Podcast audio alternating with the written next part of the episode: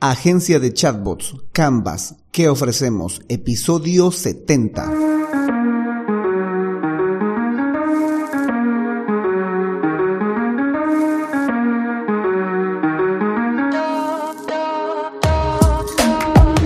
Hola, y bienvenidos un día más a todas y todos los chatbot users del podcast Super Chatbot, podcast en el que vamos a hablar del universo de los chatbots y sus poderes en Internet y redes sociales además de las novedades, funciones, estrategias y tips de estas pequeñas bestias robotizadas con las que algunos nos ganamos la vida y con las que otros se hacen la vida más fácil. En el episodio de hoy, el número 70, como todos los viernes continuamos con nuestra idea de negocio relacionada con los chatbots, una agencia de chatbots y para esta ocasión vamos a hacer que pase por el Canvas, por la primera fase del Canvas que va a ser qué ofrecemos. Aquí vamos a ver nuestras actividades clave, socios clave, recursos clave y la propuesta de valor que podemos tener para esta idea de negocio.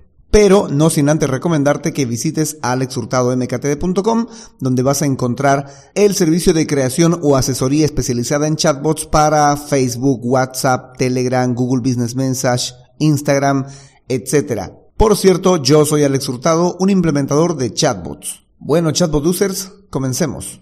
Canvas. El modelo Canvas es una plantilla muy simple para plasmar tu modelo de negocio en una sola hoja. Este se organiza en nueve recuadros que te permiten comprobar de un solo vistazo todos los puntos claves de tu negocio. Y este es el modelo que vamos a utilizar para analizar la idea agencia de chatbots. En esta primera parte lo que vamos a hacer es ver qué ofrecemos. Socios claves.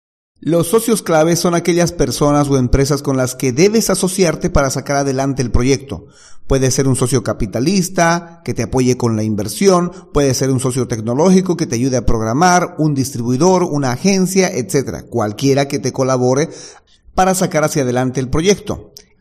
En este caso, para la agencia de chatbots, unos socios interesantes podría ser un socio comercial, alguien que se dedique solamente a vender el servicio o a captar más clientes para la agencia de chatbots. Pero este sería un socio que consigue clientes de high ticket porque em, el sitio web, el sitio web de la agencia ya podría conseguir clientes por sí mismo, ¿no? Pero hay situaciones en las que eh, los clientes de high ticket prefieren tener una reunión más personal. Entonces, pues el socio comercial podría ser ideal para esto. Pero eso también nos limitaría solo a un área geográfica otra opción de socio clave para la agencia de chatbot podrían ser otras agencias, pero estas serían agencias de marketing, agencias de publicidad, a los cuales eh, en sus clientes podríamos encontrar posibles clientes para la agencia de chatbots. Otro socio interesante, aunque este no supiese que es nuestro socio, sería una plataforma constructora de chatbots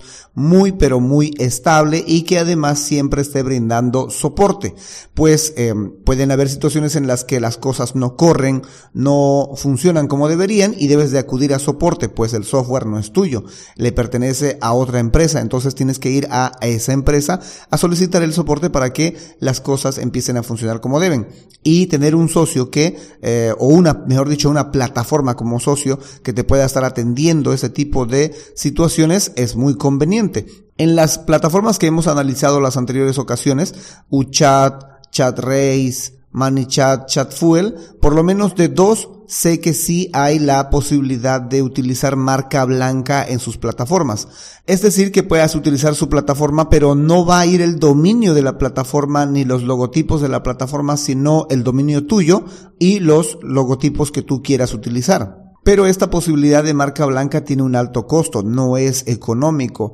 Creo que te pueden llegar a cobrar entre 999 dólares al mes, lo que sí es ilimitado para construir la cantidad de bots que tú quieras con la cantidad de suscriptores que tú quieras. Bueno, esto en, en una de las plataformas que he estado consultando. En otra creo que tendría, tenía el costo de 499 dólares, que igual te dejaban construir todos los chatbots que quieras, pero te limitaban en la cantidad de usuarios y tenías que pagar un adicional si querías más usuarios o más suscriptores para tus chatbots.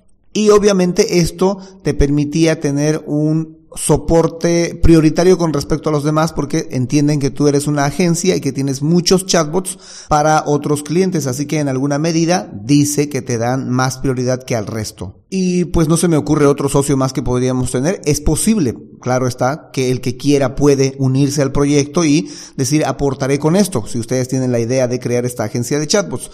Pero lo más adecuado es que veamos que quien se vaya a unir a este proyecto debe de ir a aportar algo para ser un socio clave, porque si no simplemente sería un socio más, una persona más dentro del proyecto que no sabemos qué es lo que va a aportar. Entonces, lo ideal sería que aporte con capital, que aporte con tecnología, con conocimiento o que aporte con clientes. Si crees que me estoy olvidando de algún socio, no olvides, puedes eh, hacerme llegar tu comentario a alexhurtadomktd.com slash preguntabot o escribe tu consulta en la caja de comentarios de donde estés escuchando este, este podcast, así te respondemos. Actividades clave. Las actividades clave son el corazón de todo negocio, lo que lo hace especial, lo que le da un valor diferente con respecto a otros negocios. Aquí tenemos que identificar cuál sería la actividad clave que no podemos subcontratar que tenemos que hacerla únicamente nosotros. Por ejemplo, si te dedicaras a crear camisetas originales, es posible que puedas contratar, subcontratar la fabricación, pero nunca subcontratarías el diseño, ya que es precisamente la razón por la que te diferencias del resto. Por esto son camisetas originales. Por tanto, vamos a ver cuáles serían las actividades claves para la agencia de chatbots. En este caso, creo yo, para una agencia de chatbots tendría que ser, parece muy evidente, pero tendría que ser la construcción de chatbots. Pero aquí sería la diferencia de hacer chatbots que traten de automatizar la mayor cantidad de tareas posibles. Ya habíamos dicho que hacer un chatbot no es tan complicado, hacer que hable no es tan complicado, pero hacer que recuerde, hacer que guarde, hacer que recupere, hacer que memorice, etcétera. Esas cosas que son parte de automatización, hacer que se conecte a otra aplicación, hacer que vaya a una base de datos, recupere información, que vaya a esa misma base de datos a eliminar o actualizar información, esa es la cosa más complicada. Entonces, la tarea principal, la actividad clave sería crear esa clase de chatbots que sean capaces de automatizar la mayor cantidad de tareas. Otra actividad clave podría ser la asesoría especializada en chatbots.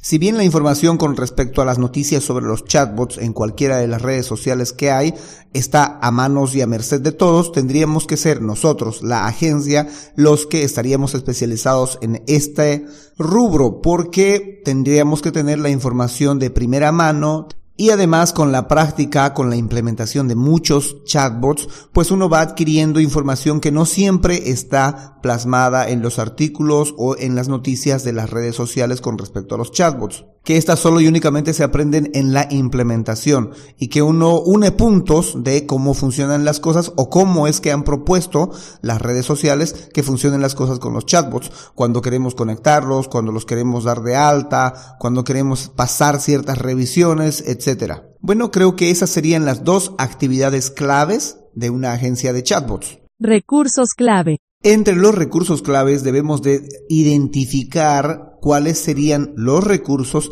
que necesitamos para llevar adelante, para llevar a cabo esta idea de negocio de agencia de chatbots. Por ejemplo, si necesitamos un local comercial, si necesitamos inversión, si necesitamos un almacén, un software a la medida, etcétera. Lo que vayamos a necesitar es lo que consideraremos como un recurso clave para llevar adelante nuestra idea de negocio. En este caso, para la cuestión esta de, de la agencia de chatbots, creo yo que los recursos clave que podríamos tener o que una agencia podría tener es formar parte de una membresía de chatbots. Me explico con esto. Hay membresías de gente especializada en hacer chatbots que reciben información de primera mano de parte de las redes sociales y de las plataformas constructoras de chatbots.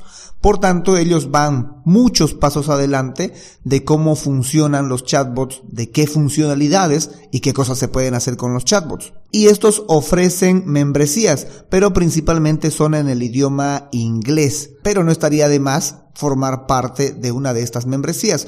Un ejemplo que conozco bien es Mark Vandermeet, que es un constructor de chatbots, un implementador, un desarrollador como tal, que formó parte del equipo de ChatRace y que actualmente está formando parte del equipo de UChat. Él tiene su propia membresía en la cual las personas pueden unirse por un precio para eh, estar constantemente actualizados por parte de él. Él les colabora con plantillas, con videotutoriales, con mentorías, etcétera, pero la mayoría de estas lo realiza en inglés. Entonces reitero, para no perderme y no irme del tema, un recurso clave podría ser formar parte de una membresía de chatbots.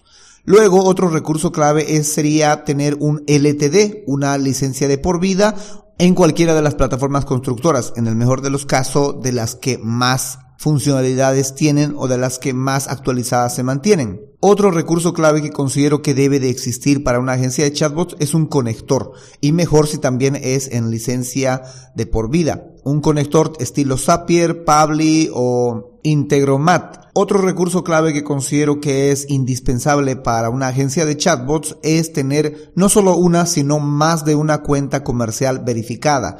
Esto indispensable para manejar recursos como los chatbots o las cuentas de WhatsApp. Otros recursos claves, no tan importantes, pero sí indispensables, son por ejemplo tener una buena conexión a Internet y tener una computadora capaz de navegar en Internet de manera tranquila, de manera eh, fluida y poder trabajar pues con esto de los chatbots. Propuesta de valor. Y por último tenemos la propuesta de valor. Esta propuesta de valor debe de ser una frase, mm, en lo mejor una frase corta, que pueda explicar claramente cuál es la necesidad que vas a cubrir con este proyecto. Un ejemplo de esto es por ejemplo la frase de Netflix, ver películas y series cuando quieras y donde quieras. Una frase corta que indica claramente cuál es la necesidad que está cubriendo. Ahora, esto para la agencia de chatbots hay que construirlo de manera tal que podamos ofrecer, cubrir alguna necesidad de nuestro posible cliente.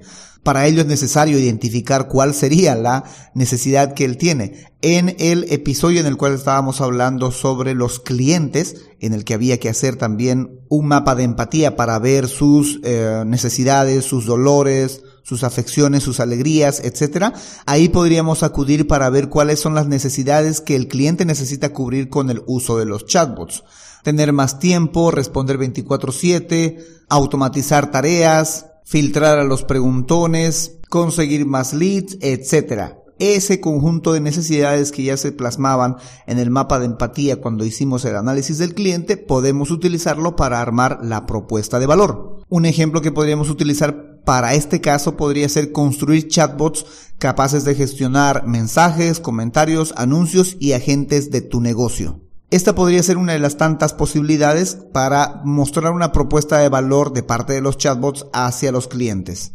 Bueno, chatbot users, creo que eso es todo por hoy. Eso es todo por cuanto les puedo compartir sobre la estrategia de Canvas aplicada a la agencia de chatbots en su primera parte que sería qué ofrecemos y hemos analizado los socios claves, actividades claves, recursos claves y la propuesta de valor.